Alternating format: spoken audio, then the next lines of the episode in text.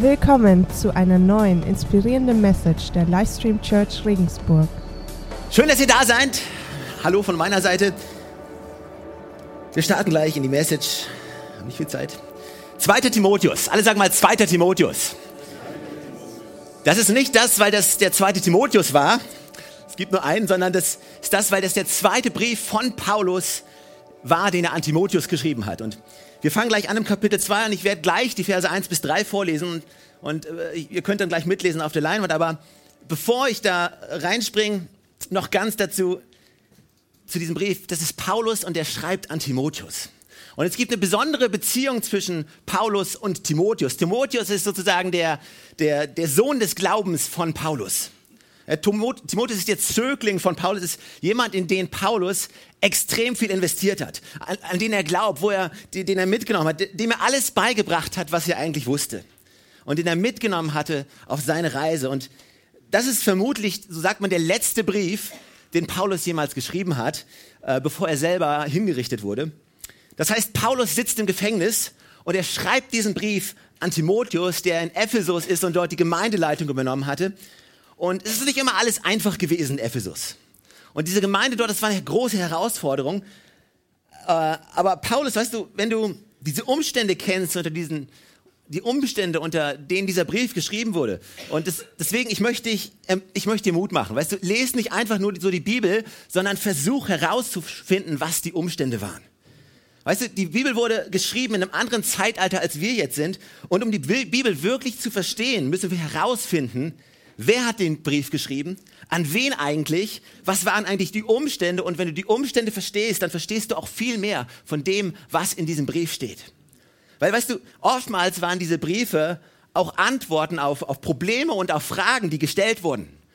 Ja, und oftmals haben wir diese, diese Briefe nicht, in denen die Fragen gestellt wurden, aber wir haben die Antwortbriefe, die entweder an eine Person gingen oder an eine ganze Gemeinde geschickt wurde. Also ich möchte dir einfach Mut machen, wenn, wenn du die Bibel liest, einfach mit wachen Augen die Bibel zu lesen und zu sehen, wie lebendig dieses Wort ist.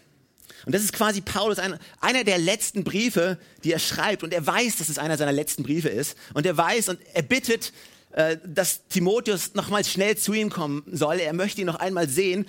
Wir wissen nicht, ob das geklappt hat, ob die sich tatsächlich nochmal getroffen haben. Aber es ist ein sehr väterlicher Brief, den er schreibt in seinen Sohn im Glauben. Und er fängt diesen Brief auch an. Also lasst uns einsteigen, zweites Kapitel. Äh, ich werde ein paar Mal springen, im, äh, in, äh, bei, folgt mir einfach äh, auf der Leinwand. 2. Timotheus, 2. Timotheus, zweites Kapitel. Timotheus, mein lieber Sohn, lass dir durch die Gnade, die uns in Jesus Christus geschenkt ist, alle Kraft geben, die du für deine Aufgaben brauchst. Gib die Botschaft, die du von mir gehört hast und deren Wahrheit dir von vielen Zeugen bestätigt wurde, an vertrauenswürdige und zuverlässige Menschen weiter, die ebenfalls fähig sind, andere zu lehren. Und sei als ein guter Soldat Jesu Christi bereit, zusammen mit mir für das Evangelium zu leiden. Kein Soldat, der in den Krieg zieht, lässt sich durch die Dinge des täglichen Lebens von seinen Aufgaben ablenken. Schließlich möchte er, dass der, der ihn angeworben hat, mit ihm zufrieden ist. Kein Sportler, der in einem Wettkampf teilnimmt, kann den Siegeskranz bekommen, wenn er nicht den Regeln entsprechend kämpft? Und wer darf als erster vom Ertrag der Ernte essen? Ist es nicht der Bauer, der die schwere Feldarbeit verrichtet? Denk über diese Dinge nach. Der Herr wird dir im Allen das nötige Verständnis geben. Richte deine Gedanken ganz auf Jesus Christus aus, auf ihn, der von den Toten auferstanden ist. Wir feiern es im nächsten Monat, wir feiern Ostern. Diesen versprochenen Retter aus der Nachkommenschaft Davids. Jetzt springe ich ein paar Verse. Und dann sagt er, es heißt ja, und auf diese Worte ist Verlass. Vermutlich zitiert er jetzt ein Lied, was damals oft gesungen wurde. Wenn wir mit ihm gestorben sind, werden wir auch mit ihm leben. Wenn wir standhaft durchhalten, werden wir mit ihm herrschen. Wenn wir uns aber von ihm abwenden, wird auch er sich von uns abwenden. Und doch hebt unsere Untreue seine Treue nicht auf, denn er kann sich selber nicht untreu werden. Gott, ich danke dir für dein Wort heute Morgen. Ich, ich danke dir dafür, dass du heute Morgen zu uns sprechen möchtest, dass du zu jedem Einzelnen sprechen möchtest. Und du siehst, in welcher Situation jeder Einzelne heute Morgen gekommen ist, in welcher Situation jeder Einzelne steht. Und ich bitte dich einfach, dass, dass jeder, der hier ist, dass er wieder ermutigt herausgeht, mit einer neuen Hoffnung und gestärkt für die kommende Woche. Und dass dieses Wort, was du sprichst, dass es uns direkt ins Herz geht und uns trifft und wir es mitnehmen können und wirklich verstehen, was du uns zu sagen hast. In Jesu Namen. Amen. Wisst ihr, Timotheus ist jemand, der für mich extrem inspirierend ist. Ist ein Brief, den ich gerne lese. Und wenn du diesen Brief liest, dann, dann kannst du echt dieses Gefühl bekommen, Paulus schreibt dich an. Ja, und das ist ein bisschen auch so meine Hoffnung für euch heute Morgen, dass ihr dieses Gefühl bekommt, wow, Paulus schreibt hier zu mir. Ja, Paulus schreibt mich direkt an, da in meinem Leben, wo ich stehe. Und ich hoffe, dass diese Bibelstelle und dieser, dieser Mensch Timotheus, dass es ein bisschen lebendig wird für euch heute. Timotheus, wer war Timotheus? Timotheus, das war ein junger Evangelist. Und der hat in Lystra gelebt. Und wir hören zum allerersten Mal in der Bibel in der Apostelgeschichte im 16. Kapitel von ihm. Und da wird geschrieben, dass, dass Paulus unterwegs war. Und dann wurde erzählt, dass von diesem jungen Timotheus, der einen sehr, sehr guten Ruf hatte. Er ist so gut, dass die Leute über ihn sprachen. Du musst, du musst dir vorstellen, also Paulus kommt irgendwie in diese Stadt und die Leute gehen zu Paulus und sagen, hey, hast du von dem gehört? Der Typ ist der absolute Hammer. Der ist vorbildlich. Der hat ein gutes Herz. Der, der steht im Glauben. Und Paulus hört so von ihm zum allerersten Mal und denkt sich, hey, den will ich treffen. Und er trifft sich mit ihm und denkt sich, okay, was die Leute sagen, das stimmt wirklich. Die nehme ich mit. Und er, trifft ihn Lystra zum allerersten Mal und sagt, okay, komm mit mit mir. Und er nimmt ihn mit auf seine Reise und du kannst oftmals sehen, wie Paulus ihn immer wieder erwähnt, wie sie gemeinsam unterwegs sind. Und es ist dieses Lehrer-Schüler-Verhältnis, aber aus diesem Lehrer-Schüler-Verhältnis wird auf einmal irgendwann ein freundschaftliches Verhältnis. Die beiden sind gemeinsam unterwegs und dann irgendwann sagt Paulus zu ihm, okay, äh, wir sind jetzt hier in Ephesus und du bleib hier. Ich muss weiter, keine Ahnung, was aus mir wird, aber du sollst hier bleiben und diese Gemeinde, die, die dort ist, ich gebe sie in deine Verantwortung. Du sollst sie leiten. Und wenn du dir überlegst, für Timotheus war das eine ziemlich steile Karriere. Also rein geistlich gesprochen, so wenn du mal in Karriere denken willst, ähm, ist so, also äh, hey, du bist einfach nur ein Typ, der irgendwo in Lystra lebt und dann kommt Paulus. Und Paulus war nicht irgendjemand. Ja, Paulus war jetzt nicht nur irgendjemand, der hatte einen Namen. Ja, und vermutlich, wenn, wenn, wenn Leute Paulus getroffen haben, da gab es viele, die wurden schon ein bisschen nervös, wenn die in seiner Gegenwart waren. Ja, weil, hey, das ist der Mann Gottes. Und sie hatten Respekt vor ihm. Und dann kommt dieser Typ und, und nimmt dich, Timotheus, und sagt, hey, Gott hat was auf dein Leben gelegt. Und ich sehe was in deinem Leben. Komm an, wir begeben uns gemeinsam auf die Reise.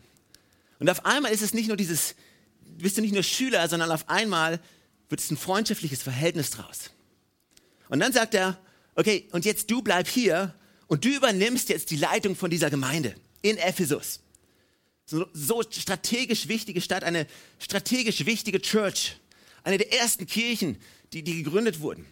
Aber ich vertraue sie dir an, weil ich sehe was, was auf deinem Leben liegt. Mit anderen Worten, Paulus nimmt Timotheus so ein bisschen mit auf den Weg des Glaubens. Er nimmt ihn mit auf seine Reise. Und weißt du, auch wenn wir, die wir hier sitzen, nicht alles vollzeitliche Pastoren sind oder Evangelisten sind oder im Dienst stehen, jeder von uns ist irgendwo, hat irgendwo eine Berufung. Jeder von uns ist von Gott ausgesucht und lebt dieses Leben. Und Gott nimmt uns mit auf diese Reise und sagt, komm on, ich führe dich in was, was ich für dich bestimmt habe, vorherbestimmt hat. Jeder hier. Und er, er schreibt diesen Timotheusbrief, da, da schreibt er auch, ey, du bist errettet und berufen. Jeder von uns, der hier sitzt, wenn du an Jesus Christus glaubst, wenn du eine Beziehung mit Jesus hast, bist du gerettet, aber du bist berufen, ihm nachzufolgen und Gott zu dienen. Weißt du, wir als Church, unsere Aufgabe als Kirche ist es nicht nur, Leute, dass da Leute anfangen, an Jesus Christus zu glauben, sondern Jesus sagt, hey, komm, folge mir nach. Da steckt viel mehr hinter. Und wo auch immer das ist, ja, an deiner Arbeitsstelle, im Business, in deiner Familie, in der Schule, vielleicht als Lehrer, wo auch immer du gerade stehst.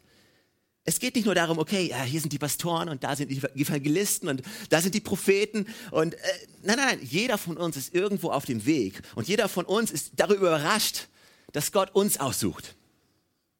Hast du schon mal darüber nachgedacht, warum mich Gott? Kann mir das jemand schon mal? Warum?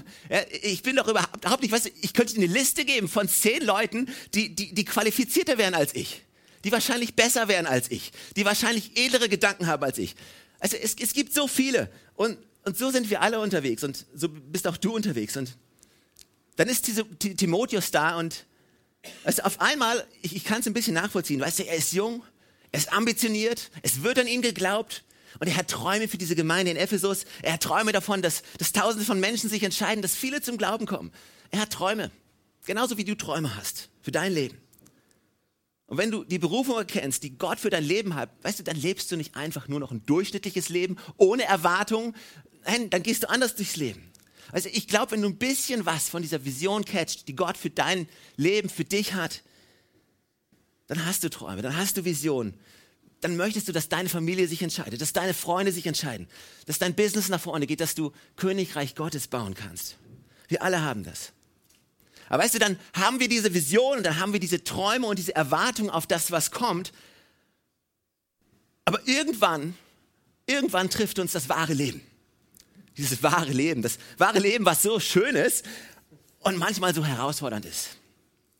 Und ich glaube, so ging es Timotheus. Ja, jung, ambitioniert, der Auserwählte, demütig, absolut, aber trotzdem stark, voller Vision. Und dann findet er sich mitten in Ephesus wieder, ja, wo alles crazy ist erstmal es herrscht eine riesige Verfolgung. Er ist mit Paulus unterwegs, aber Paulus wird ins Gefängnis geschmissen. Und weißt du, wir lesen das jetzt so von, von wegen, ja, alle wussten, dass Paulus zu Unrecht im Gefängnis ist. Ja, für uns ist das klar. Damals war das nicht klar. Für die Leute war das nicht klar, dass Paulus zu Unrecht im Gefängnis war. Ja, da wurden ehrliche Zweifel gestellt. Ja, überleg dir jetzt mal, wenn einer von uns ins Gefängnis geschmissen wird, was, was für Geschichten Geschichten da manchmal dann. Und wir, wir alle wissen, die Zeitung schreibt immer die Wahrheit. Ja? Aber stell dir mal vor, du hast einen Pastor, du hast einen Leiter und auf einmal landet der Typ im Gefängnis und zweifelhafte Fragen werden über ihn gestellt. Würdest du dich immer noch zu ihm stellen, weil du ihn kennst? Oder wärst du herausgefordert in der Verfolgung? Nur mal ein kurzer Gedanke. Also das, das war damals nicht so. Also wir lesen das jetzt so, ja, das war ungerecht. Das wussten alle. Ja, die Bildzeitung war damals schon genauso schlimm, wie sie heute ist. Und dann gab es Verfolgung von der Gemeinde. Und auf einmal gab es eine Menge Irrlehre in der Gemeinde. Leute haben falsche Sachen gesagt. Leute, die in eine falsche Richtung, Leute, andere Leute in eine falsche Richtung getrieben haben. Es waren jede Menge Herausforderungen, die er hatte. Und weißt du, dann kann ich mir vorstellen, ich kann es mir gut vorstellen, du bist da mittendrin und du träumst und auf einmal läuft alles so, weißt du, aber hier ist doch das Versprechen. Hier ist doch die Berufung. Und jetzt? Also jeder von uns kennt es. Du hast deinen Traum, du hast deine Vision und dann kommen die ersten Herausforderungen. Dann kommen die ersten Schüsse von Bug und du bist so, ah, warum? Also nicht nur, dass Timotheus mit, mit äußeren Dingen zu kämpfen hat, auf einmal brechen auch innere Kämpfe in ihm los. Das waren Unsicherheiten, wo Paulus zu ihm schreibt, komm an, du, du, Gott hat uns keinen Geist der Furcht gegeben, und dann sagt Paulus zu ihm, weißt du, wenn du nachliest und wenn du so ein bisschen zwischen den Zeilen lesen, liest, er sagt, hey, trink mal ein bisschen mehr Wein. Ja, wie cool ist das? Die Bibel sagt, hey, weil, weil du hast regelmäßig Probleme mit deinem Bauch, trink mal ein bisschen. Mit anderen Worten, was er sagt, hey, nicht nur, dass Timotheus innere Zweifel gehabt hat, eine Unsicherheit gehabt hat, nein, er hatte auch mit Krankheit zu kämpfen gehabt. Und weißt du, dann könnte ich mir vorstellen, dass das schon so ein bisschen der Erwartungsdruck war bei Timotheus komm on, du bist jetzt dran, du bist jetzt am Hebel. Viele Leute haben Erwartungen an dich und setzen ihre Erwartungen in das, was du jetzt tust. Und weißt du, für Timotheus war das so, man, ganz ehrlich, weißt du, wenn ich nur so die äußeren Kämpfe hätte, hey, damit komme ich ja klar, das kriege ich ja alles hin. Aber jetzt habe ich auch noch diese Probleme in mir, um die ich mich kümmern muss. Und auf einmal brechen so Dinge los. Und weißt du, ich glaube, uns geht es manchmal genauso. Ja, mit diesen Problemen, die da draußen sind, alles klar. Damit komme ich klar, das kriege ich hin. Ich weiß, Gott ist für mich. Aber dann auf einmal brechen Sachen in mir los. Unsicherheiten, die wir haben. Probleme mit dem Selbstbewusstsein, was wir haben. Druck von der Familie, wo, wo wir glauben, dass Leute Erwartungen an uns haben. Dass wir gewisse Dinge erfüllen müssen. Und die Frage ist, oh mein Gott, ich, ich kann das ja, das da draußen, das kriege ich alles hin. Aber lass doch wenigstens in mir alles in Ordnung sein. Ja, und dann, sehen wir so andere Leute, von denen wir denken, da sei alles in Ordnung. Ja, wenn ich nur so stark sein könnte wie er, wenn ich nur so stehen könnte wie sie, wovon du keine Ahnung hast, was hinter der Fassade ist und dass es hinter der Fassade von demjenigen meistens genauso aussieht wie bei dir. Dass der gleiche Kampf dort herrscht bei anderen. Wir reden, wir reden halt nicht nur so, gerne drüber. Wir reden lieber über die erfolgreichen Momente. Ich erzähle euch liebend gern von den Momenten, wo ich bei meinen Kindern gewinne beim Monopoly. Ich würde euch auch gerne von den Momenten erzählen, wo das nicht so ist. Nur leider gibt es die nicht. Nein, das ist nicht wahr. Aber, weißt du, aber hier ist Timotheus und er ist, er ist in dem gefangen und ich glaube, ich kann mich da ziemlich gut identifizieren. Hier ist die Berufung, ja, hier ist das Leben, hier ist meine Aufgabe und ich ziehe los und ich habe Glauben. Und dann kommen die Herausforderungen, dann äh, kommen die Kämpfe und äh, dann kommt auch dieser innere Kampf dazu, wo ich einfach keinen Bock eigentlich darauf habe. Und ja, warum habe ich diese Unsicherheit? Ja? Warum, warum, warum geht es mir darum, allen es recht immer zu machen? Und warum kann, ist mir das nicht einfach schnurzpiep egal? Und ich kann einfach so sein, wie ich bin. Und Paulus sieht Timotheus. Und Paulus kennt Timotheus. Und Paulus weiß, was in ihm vorgeht. Und deswegen schreibt er diesen Brief, diesen, diesen väterlichen Brief. Das ist die letzte Chance, die er hat, ihn noch einmal zu ermutigen, noch einmal Mut zuzusprechen, noch einmal ihm irgendwie zu sagen, komm, du schaffst es, du kannst das. Und dann gibt er in diesem Vers, den ich, diesen Versen, die ich eben vorgelesen habe, gibt er in dieses Bild oder gibt er diese, diese drei Bilder. Und wenn du aufmerksam die Briefe von Paulus liest, dann wirst du feststellen, dass er diese drei Bilder öfters benutzt. Er erwähnt den Soldaten, er erwähnt den Sportler oder den Athleten und er erwähnt den Landwirt. Und wenn du Korinther liest, die verschiedenen Briefe liest, die Paulus geschrieben hat, oftmals kommt Paulus zu diesen Bildern zurück. Und für Timotheus war das, war das greifbar. Ja, zu der Zeit damals. Soldaten, die waren präsent. Es war klar, wer Soldat ist. Es war klar, wofür sie stehen. Sportler, ich meine, damals in der griechischen Welt, Sportler, das waren die Helden. Und damit können wir uns, glaube ich, immer noch so ein bisschen identifizieren. Und dann die Landwirte, damals, ich weiß nicht mehr heutzutage, ich habe einen Artikel gelesen von Schülern aus Großbritannien, die glauben, dass Kinder, dass, dass Hühner sechs Beine haben. Ja, weil in den Verpackungen beim Supermarkt sind immer sechs Schenkel drin. Keine Ahnung, wie das ist. Aber Paulus gibt ihm diese, diese, drei, diese drei Beispiele, diese drei Bilder. Und die hat Paulus nicht nur so einfach ausgesucht, sondern es hat einen bestimmten Grund. Und er wollte damit ein ganz bestimmtes Bild malen. Und ich habe euch nicht, heute nicht die Zeit, ganz tief einzusteigen, aber ich möchte äh, mich zumindest mit zwei Punkten näher beschäftigen. Ähm, also lass mich einfach kurz zwei Sachen herausstellen, die diese, die diese drei Leute, ja, der Soldat, der Athlet und der Landwirt, die diese drei Leute gemeinsam haben drei, zwei Gemeinsamkeiten von diesen drei Personen. Das sind zwei Dinge. Und das erste ist, sie hatten ein höheres Ziel. Ja, sie alle haben für ein Ziel gearbeitet. Sie alle hatten etwas, worauf sie zugestrebt haben, worauf sie zugestrebt sind. Etwas, wo sie hin wollten, etwas, was sie erreichen wollten. Und sie alle, und das ist das Zweite, alle mussten durch große Anstrengungen gehen, um an dieses Ziel zu kommen. Ja, alle hatten dieses Ziel, alle wussten, wo sie hin wollten, alle wussten, was sie wollten, aber alle, sei es der Soldat, sei es der Sportler oder sei es der Landwirt, mussten durch persönliche Anstrengung, um zu diesem Ziel zu kommen.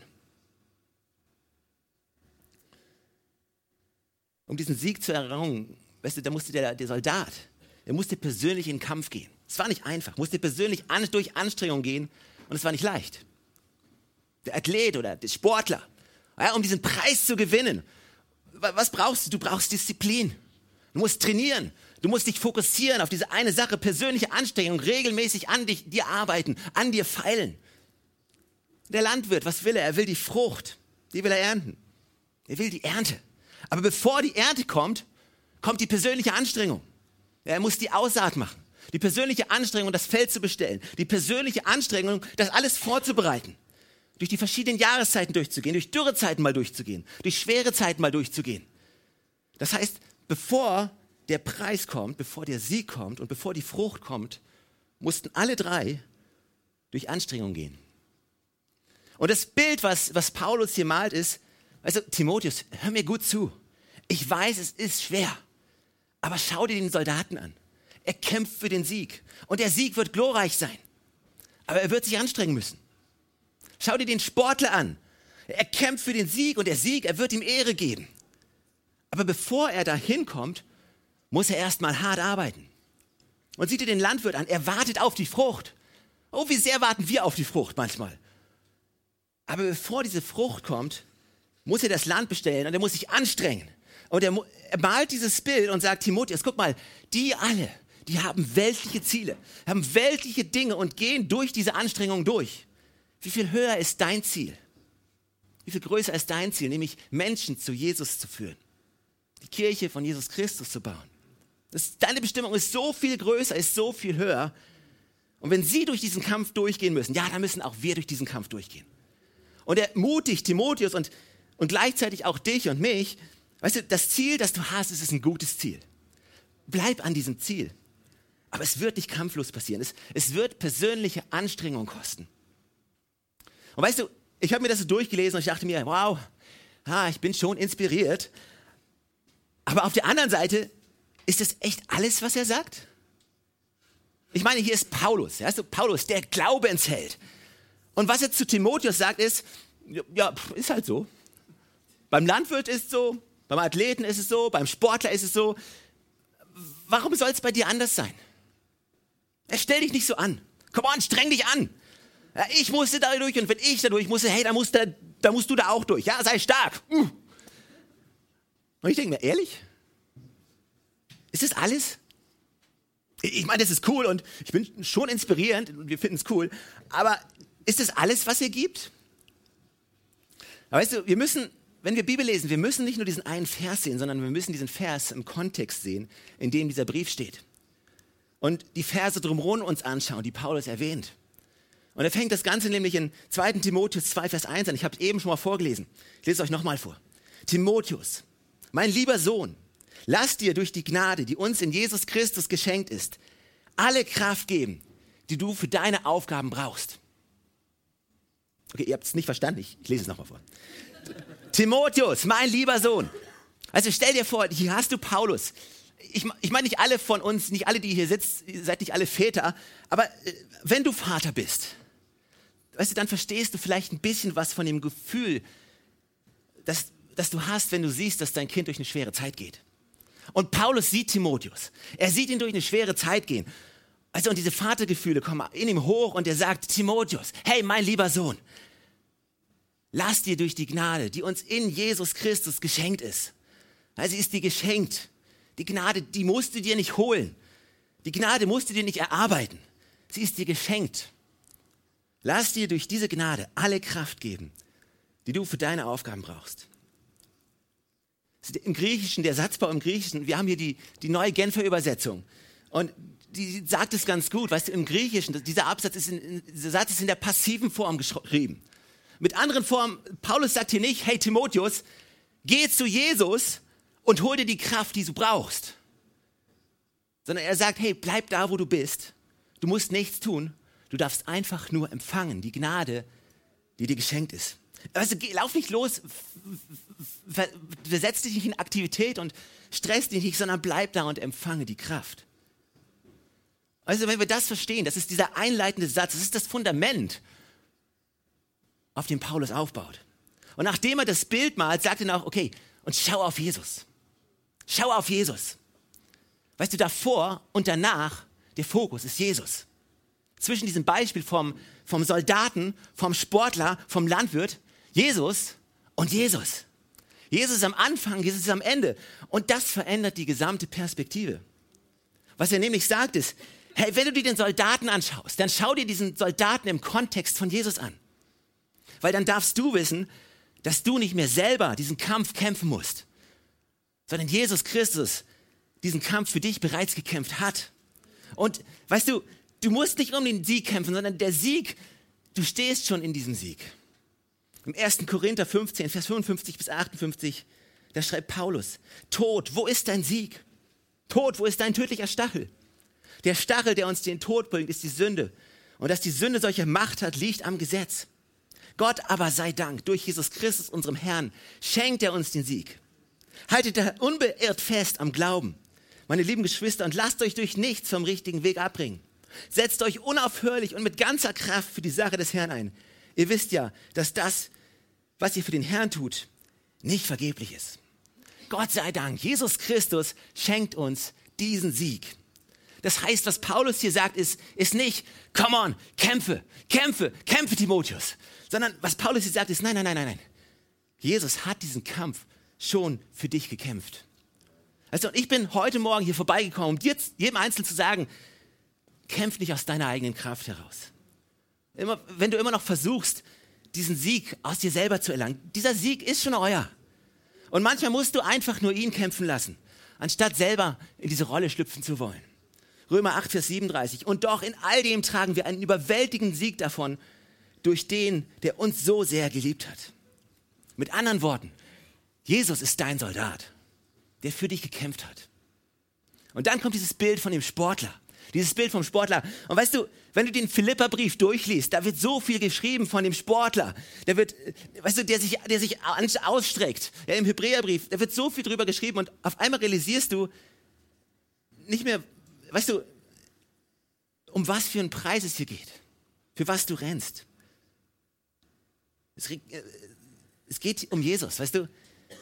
Jesus ist der, der sagt, weißt du, dein Ziel, wenn du rennst, dein Ziel hat sich verändert. Dein Ziel ist nicht mehr irgendwas Bestimmtes zu erreichen, sondern dein Ziel ist es, ist Jesus, ihn zu kennen. Hebräerbrief im 12. Kapitel, Vers, Vers 1 bis 3. Wir sind also von einer großen Schar von Zeugen umgeben, deren Leben uns zeigt, dass es durch den Glauben möglich ist, den uns aufgetragenen Kampf zu bestehen. Deshalb wollen auch wir, wie Läufer bei einem Wettkampf, mit aller Ausdauer dem Ziel entgegenlaufen. Wir wollen alles ablegen, was uns beim Laufen hindert, uns von der Sünde trennen, die uns so leicht gefangen nimmt, und unseren Blick auf Jesus richten, den Wegbereiter des Glaubens, der uns ans Ziel vorausgegangen ist.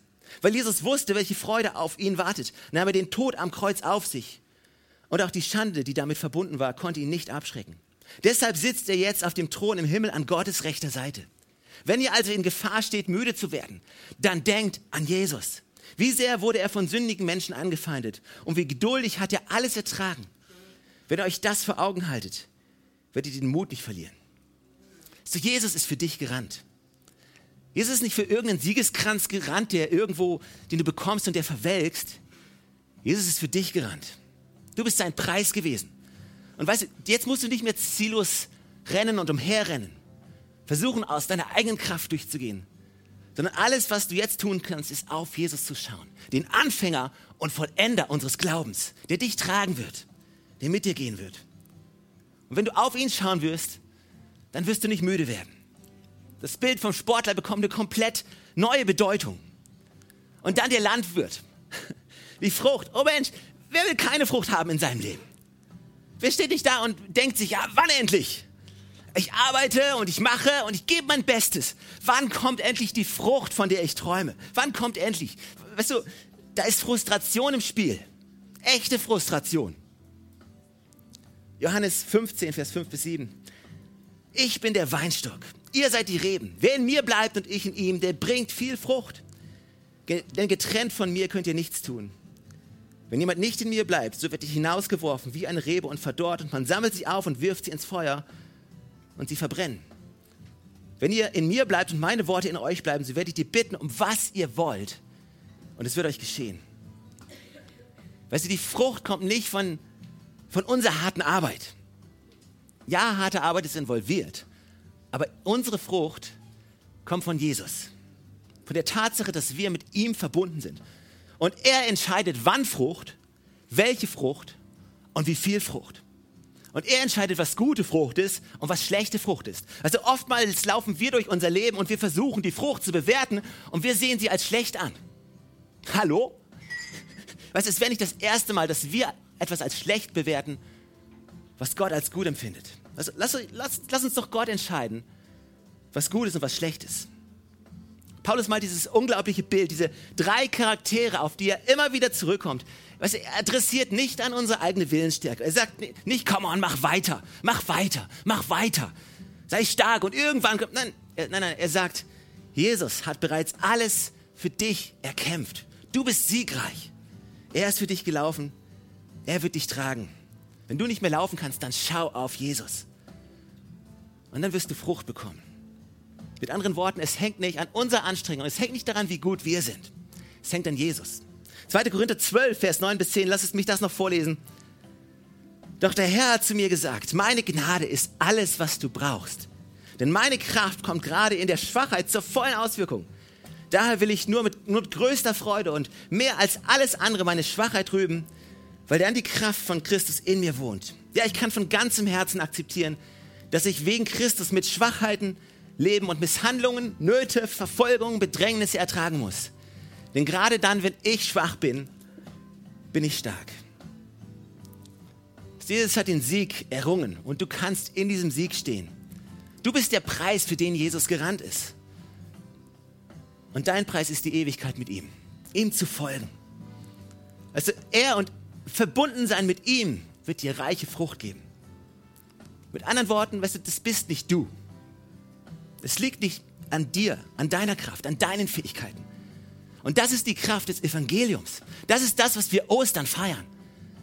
Wir sind mit ihm gestorben und mit ihm auferstanden. Weißt du, deswegen ist die Bibel auch nicht nur voll von moralischen Prinzipien und Tipps fürs Leben, sondern sie ist voll von der Kraft, von der Auferstehung von Jesus Christus. Und dieselbe Kraft, die Jesus von den Toten auferstanden hast, die lebt jetzt in dir. Und wo auch immer du stehst, weißt du, was auch immer deine Herausforderung ist, die Message an dich ist, es ist nicht deine eigene Kraft, sondern es ist seine Kraft, die in deiner Schwachheit stark wird.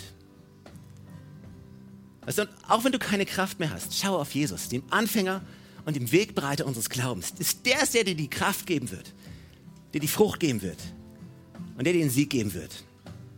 Und das ist der größte Preis, für den es sich lohnt, zu laufen. Hey, warum stehen wir nicht gemeinsam auf? Ich weiß nicht, ob ihr es merkt, ich, ich, bin so begeistert von dem Ganzen und ich, äh, ich, ich spreche das, predige das eigentlich mehr zu mir als zu euch vielleicht. Aber ich, ich will nicht aus meiner eigenen Kraft rennen. Ich will das nicht aus meiner eigenen Kraft versuchen zu tun, sondern ich will mit Jesus und in diesem Sieg stehen, ihn kennen und mit ihm verbunden sein.